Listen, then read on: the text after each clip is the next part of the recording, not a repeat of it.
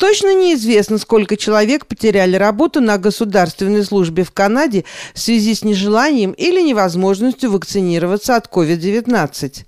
Ларисе Ковлер повезло. Ей удалось сохранить место учителя в Линк, системе обучения английскому языку для иммигрантов Торонто.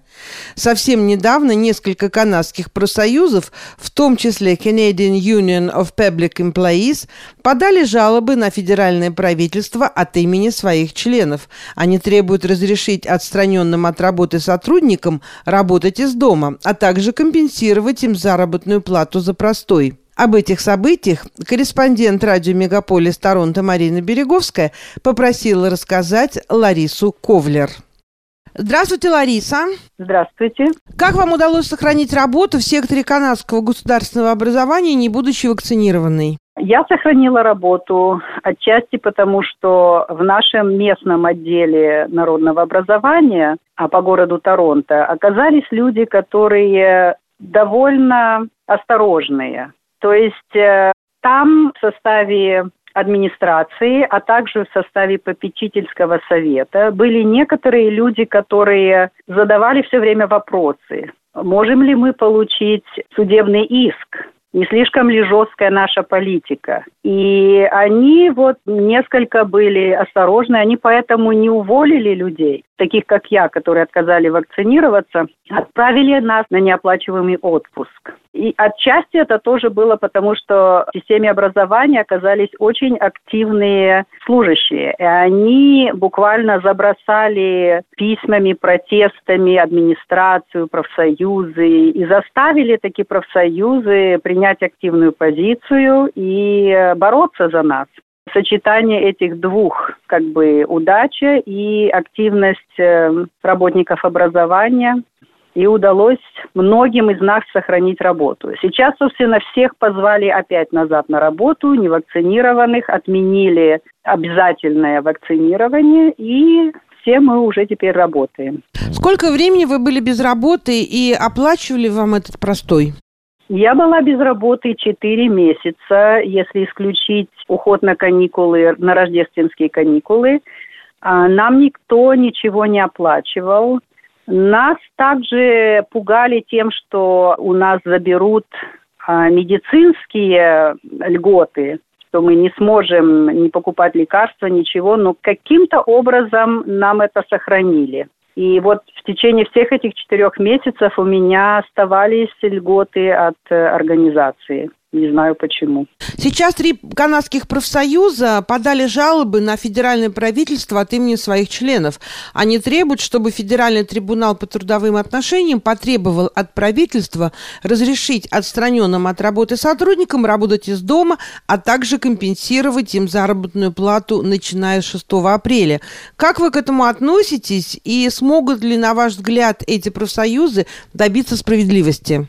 Я знаю, что они подали жалобу, я знаю, что, чего они хотят добиться, но, на мой взгляд, это очень мягко. То есть они хотят, чтобы людям возместили заработную плату 6 апреля а не за весь срок, когда они не работали. Например, наш профсоюз требует, чтобы нам возместили зарплату и все отчисления за весь полный срок, когда мы не работали. Наш профсоюз называется QP, что сокращенно Canadian Union of Public Employees, это канадский профсоюз госслужащих. Наш профсоюз потребовал больше, иск нашего профсоюза был отклонен, Теперь пошли в дело иски на индивидуальной и групповой основе. И вот тут я надеюсь, что э, тот иск, в котором я участвую, может быть удовлетворен. Я надеюсь, что мне возместят мои потерянные заработки. Что касается вот этих трех организаций, я думаю, что вполне возможно, что они добьются справедливости, потому что у них очень мягкие требования я надеюсь, что если даже какая-то профсоюзная организация добьется положительного разрешения вот такого иска, что и другие организации начнут добиваться успеха, другие профсоюзы. До сих пор, я думаю, они побаиваются. Судьи, которые вот заслушивают эти жалобы, я думаю, они побаиваются, как э, в Канаде очень часто происходит, как бы чего не вышло, все держатся за свою позицию, за свою работу.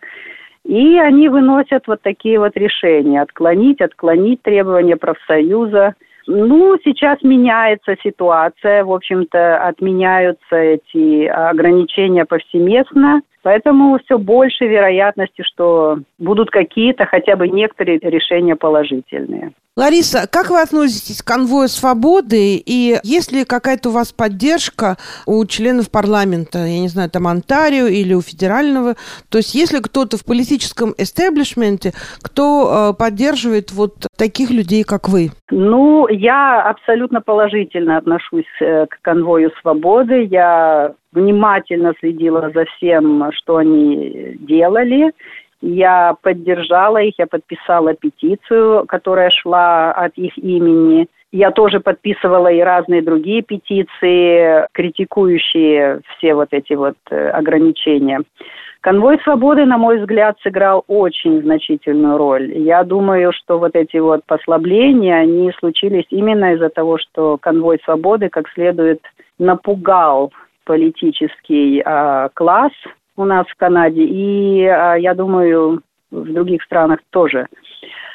Многие консервативные члены в федеральном парламенте сейчас начали э, поддерживать этот конвой, и они критикуют нашего премьер-министра.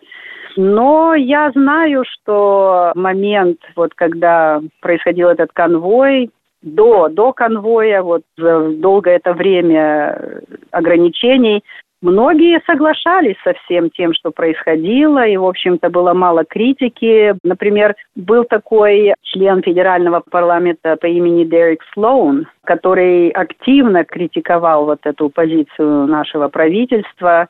Он был тогда в консервативной партии, федеральной. Сейчас он уже не член парламента. На выборах прошлого года он не получил никакого места. Но вот в настоящее время он создал свою партию, которая называется Ontario Party, партия Онтарио. И он сейчас э, баллотируется на местных выборах, выборах вот э, наших, которые произойдут 2 июня. Еще многие знают э, такого члена антарийского парламента, как Роман Бабер. Он очень критиковал те меры, которые принимались у нас в Онтарио, критиковал эти запреты, критиковал локдауны, представлял данные, что все это досталось очень дорогой ценой, что очень многие люди обратились к алкоголю, к наркотикам, и насколько система здравоохранения стала закрытой, и многие люди не могли получить э, никакой помощи, и как это отрицательно сказалось на здоровье людей, на ментальном здоровье, на физическом здоровье. И он поплатился за это. Его выгнали из консервативной партии провинции Онтарио.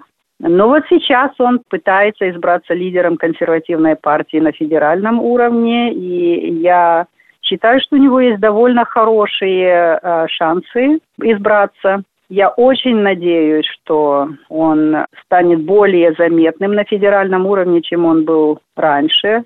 Я даже помогаю в его кампании и хочу, чтобы он прошел а, на федеральный уровень политики, поскольку это такой человек, который, не боясь последствий, высказывался против вот всех этих мер, которые так непопулярны среди многих людей. И действительно, вот не, не тогда, когда это стало популярным после конвоя, а еще до конвоя он высказывался против.